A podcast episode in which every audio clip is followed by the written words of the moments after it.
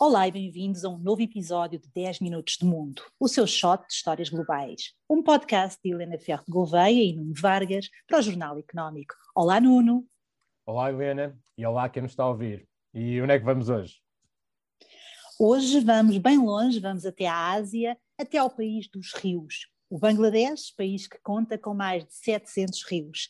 Aliás, viajar nesses canais é uma aventura a não ser perdida, desde que se tenha nervos dá-se, claro. O Bangladesh é também o país dos tigres de Bengala, de algumas joias arquitetónicas e tem uma longa tradição de têxteis. E há um detalhe que eu acho curioso no Bangladesh. Nós, nós temos aqui um, pelo menos no contexto familiar aqui de casa, nós temos um mapa na, na, entrada de casa dos anos 50, um mapa mundo antigo, onde aparece um país chamado Paquistão Oriental.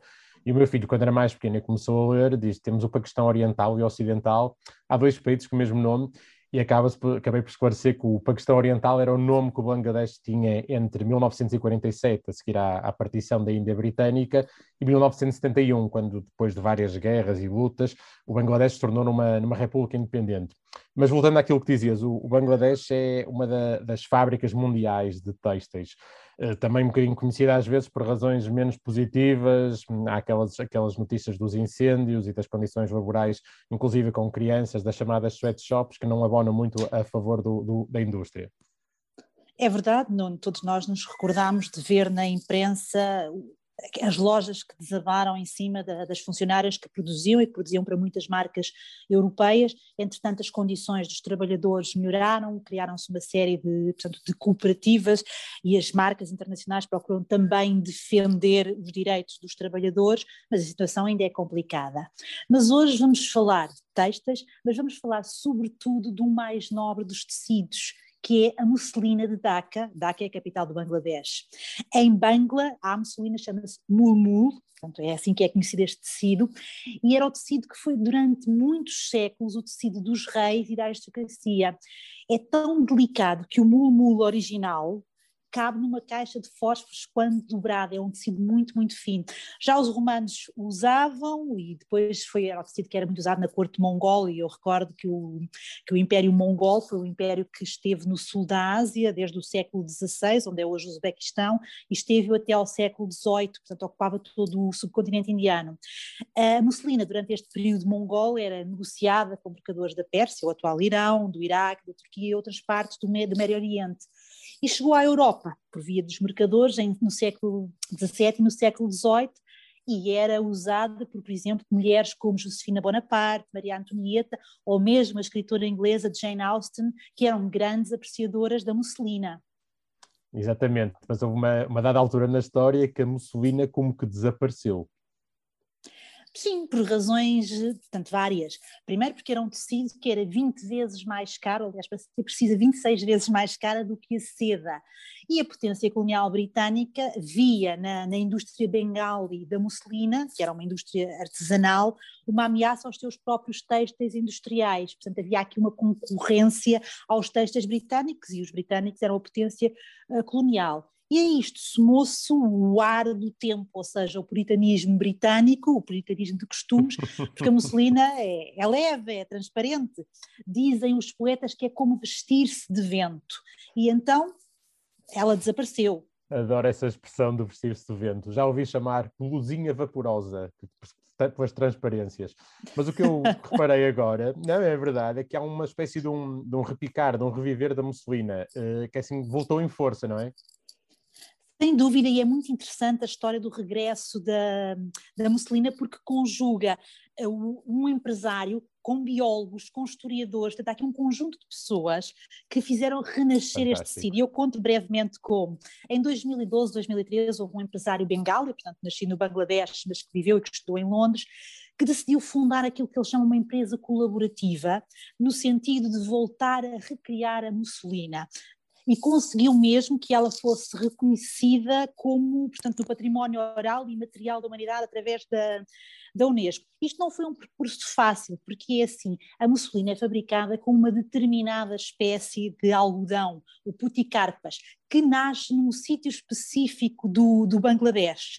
Esta espécie tinha também desaparecido.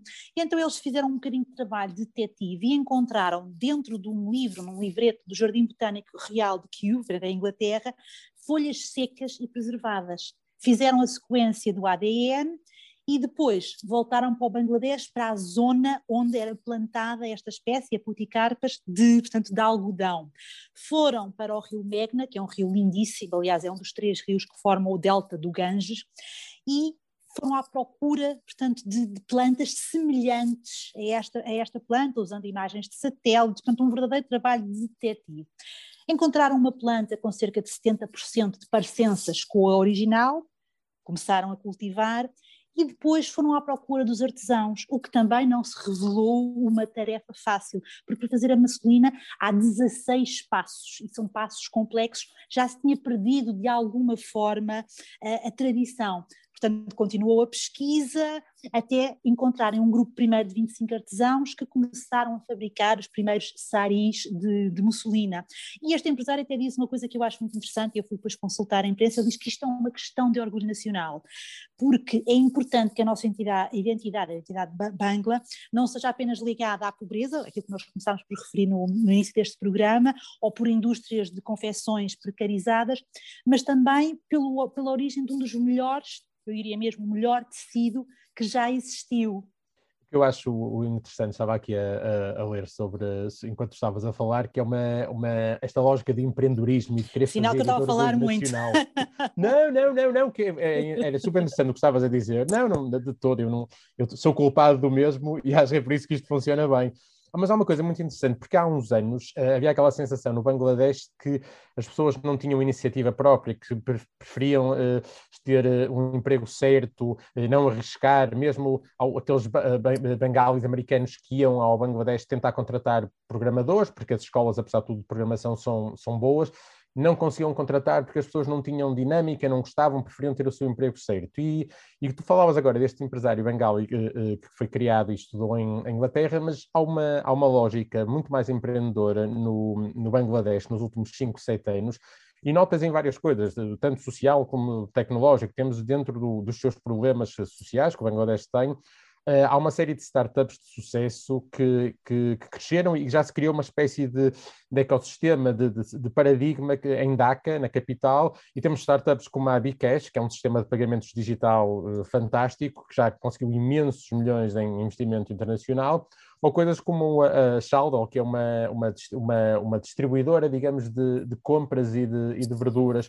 na própria, no próprio Bangladesh, que esteve incubada na Y Combinator, que é assim uma, a maior incubadora do Silicon Valley, e que é um excelente exemplo de, de, desse tipo de dinâmicas que estão a acontecer. E por outro lado, também se cria alguma massa crítica na sociedade, especialmente nas camadas jovens, e, na, e nota-se essa dinâmica na cena musical, onde com uma série de influências ocidentais, eh, existem jovens artistas que falam dos desafios cotidianos e, e tudo que querem mudar no país e, da, e das suas lutas. E se calhar deixava aqui também um, um tema de um, de um músico e um artista rapper conhecido chamado Nizan Rabi, um dos expoentes desse movimento, que fala sobre um bocadinho as lutas dos, dos jovens e, da, e dos problemas que vão tendo na, na sociedade bengali. Vamos lá ouvir então.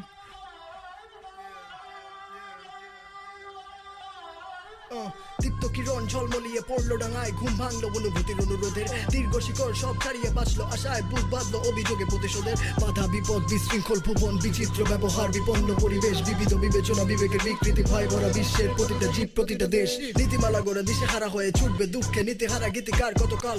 নবীনে প্রবীণে যদি ভবনে পতিতে পাশাপাশি নাই থাকে তবে কি একতা?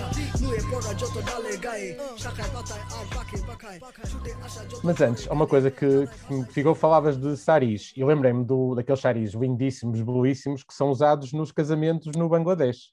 Olha, por falar em casamentos, no Bangladesh, aliás, como em Portugal, os casamentos são verdadeiros festivais do palato. Pronto, já começamos a falar de comida outra vez. Pois, é assim, a gastronomia do Bangladesh é considerada a mais refinada de todo o subcontinente indiano. Nós podíamos falar de Buna, os diversos caris que eles têm, vegetarianos e não vegetarianos, kebab, porque é uma, uma cozinha de inspiração oriental, mas vamos falar de um prato de arroz, que é o biryani. O biryani ah. é um prato maravilhoso. já estás a suspirar, é como eu.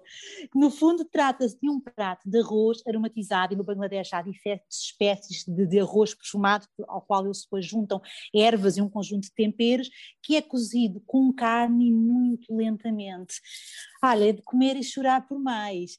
E eu aproveito para dizer, para quem não está muito habituado, no, no Bangladesh habitualmente come-se com a mão, embora existam talheres para quem faça questão, mas tudo deve ser feito com a mão direita. Comer no Bangladesh é um no-go usar a mão esquerda porque é considerada a mão impura, estamos num país muçulmano, apesar de haver muita liberdade para, para não muçulmanos, eu lembro-me de estar em Dhaka e ir ao domingo à missa católica, mas tudo, quando se fala de comida, deve ser feito, portanto, usando a mão direita.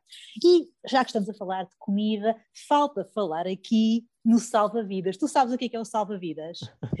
sei, sei, mas conta, conta tu, tu é que és a expert, conta. A comida, a comida do Bangladesh, como de toda aquela região, é uma comida que habitualmente é muito, mas muito picante. Aliás, convém a um ocidental, quando lhe perguntam se quer picante, ter aqui alguma cautela, porque ser picante é muito picante.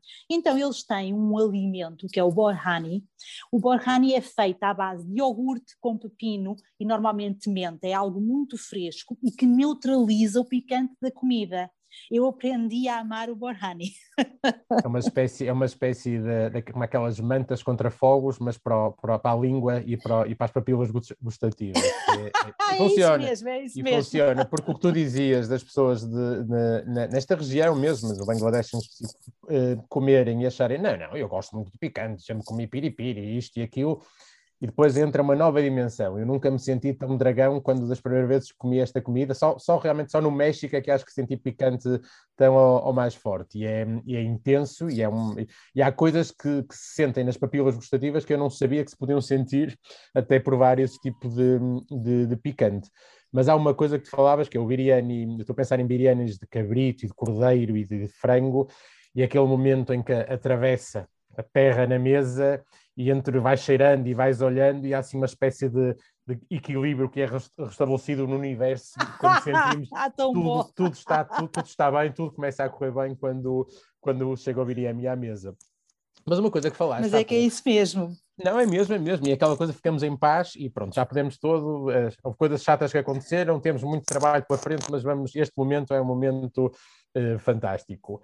Mas falavas há pouco dos, dos 700 rios um, e que, que, é, muito, é muito rio, muita água num, num, país que não é, assim, não é assim tão grande para a população que tem. E, um, e muita desta faz-me lembrar que também que no, no, Bangladesh muito da vida das pessoas, não é, com tanto com tanto rio, é feita, como por exemplo na zona da, da, da Amazónia, é feito por via fluvial na água, até as próprias as próprias escolas. É verdade, Nuno. Tal como na Amazónia, as únicas formas de chegar até determinadas populações, populações ribeirinhas, é, portanto, por barco. E de forma a garantir que as crianças frequentam as escolas, muitas vezes não são as crianças que se deslocam até à escola, é a escola que se desloca até às crianças. Portanto, nós temos barcos escolas, que são um conceito interessantíssimo, onde os, que os alunos frequentam, vão, como se fosse uma escola, só que é uma escola em movimento, e com isso permite-lhes fazer todo, todo o seu percurso escolar, que de outra forma seria impossível devido às acessibilidades que são muito diferentes. E eu acho este conceito, além de ser portanto, um conceito inclusivo muito, muito interessante, porque é a capacidade de responder às dificuldades que a própria geografia, portanto, cria. E este conceito de parques escolas, que vi na Amazónia, que vi no Bangladesh, acho um, um trabalho fantástico que é feito, portanto, a nível local. Sim, basicamente é olhar para um problema e arranjar uma solução que se adapte. Aliás, até porque tem uma lógica muito inclusiva, porque depois há, transportam coisas de regiões para outras e há exemplos e tudo isso. É uma, uma em algumas regiões é quase um elemento aglutinador, aglutinador perdão, da, da região. Agora, falando de coisas um bocadinho mais sérias, eu, eu lembro-me, já falamos disto, que em, em 2016 estava a, trabalhar para uma das agências das Nações Unidas, no, num, numa cidade no Sueste Asiático, que geria toda essa região, e com os meus colegas uh, detectarmos uma série de padrões de, movimentação de, de, de pessoas na, na, na, zona da fronteira do Myanmar ou, ou Birmânia com a do Bangladesh. E de cada vez, cada três dias que isso ia acontecendo, os números de pessoas a movimentar-se eram muito altos e começou, a, obviamente, a, a, a existirem razões para, para preocupação, que eram, eh, essas razões eram muito válidas e culminou no que agora se sabe, em 2017, com o Bangladesh a acolher refugiados da minoria Rohingya um grupo étnico que há mais de mil anos vive no, no Myanmar e que muitas vezes é considerada até a etnia mais perseguida do mundo. Eu sei que tu tens mais informação sobre isto, mas podias explicar um bocadinho qual é a situação atual neste momento? Eu acho interessante teres introduzido 2017, porque eu estive precisamente no Bangladesh em 2017, em três ocasiões, a trabalhar com, com esta minoria, com os Rohingya, em programas de, de acolhimento. Eles chegaram em 2017, foram alocados numa região do Bangladesh que é o Cox's Bazar, onde há um rio que faz a fronteira com a Birmânia, que é um rio que é relativamente fácil de atravessar e daí eles chegarem a essa região, foram construídos um conjunto de campos, aquilo é uma imensidão de, de campos, quando se pensa não é um campo de refugiado, são vários campos, uh, e no início, numa primeira fase, eles foram muito bem acolhidos porque o governo, portanto, do Bangladesh estava convicto que esta situação era uma situação, portanto, temporária, deram-lhes apoio, deram-lhes os campos, as organizações internacionais estavam estavam a trabalhar lá, só que neste momento aquilo que era temporário, como infelizmente é muito comum quando nós falamos do universo dos refugiados, tornou-se em algo quase definitivo. Chegaram mais e mais pessoas, as condições são muito precárias porque o governo do Bangladesh não permite a construção de estruturas, portanto, com que tenham cimento, portanto, todos os materiais utilizados são materiais muito leves, como o bambu, aquela é uma zona alagadiça, é uma zona de monções e de chuva, o que causa muitas inundações. Muito recentemente, eu não sei se vocês se lembram, mas em março houve um fogo de dimensões, portanto, de 62 hectares, Exatamente. ou seja, se nós pensarmos são 62 campos de futebol, e tem havido aqui alguma recusa em educar crianças. E isto é um dos aspectos que me preocupam bastante, porque estas crianças já eram prejudicadas, porque são uma minoria perseguida do lado do Myanmar, chegaram ao campo de refugiados e não lhes é permitido continuar a estudar. Ou seja, há um conjunto de organizações não governamentais que estão a dar uma espécie de um currículo, mas não é um currículo formal.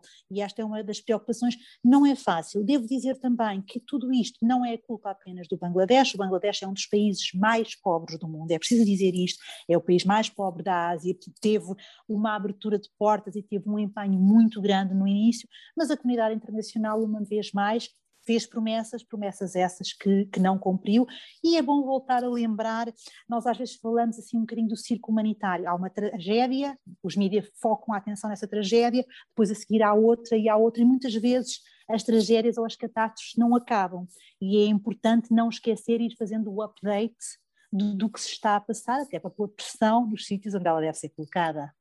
Exatamente. Vamos ver se agora com os focos outra vez no Myanmar por outras razões tam, tam, que também não são boas, se, se, se, há parte da resolução desse problema que pode começar a ser, a ser feita.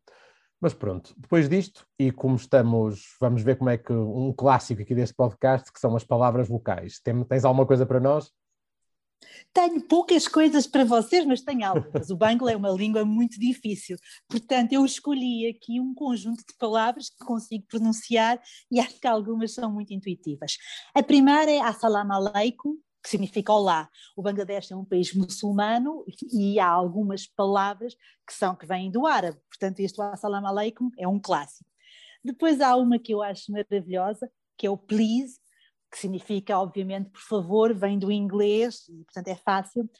Uh, beer, que também acho que é fácil de se perceber, é cerveja, vem do inglês beer. Temos uh, coffee, que também é muito clássico, é café. E por fim, uma palavra que a nós portugueses nos quer dizer qualquer coisa: chá.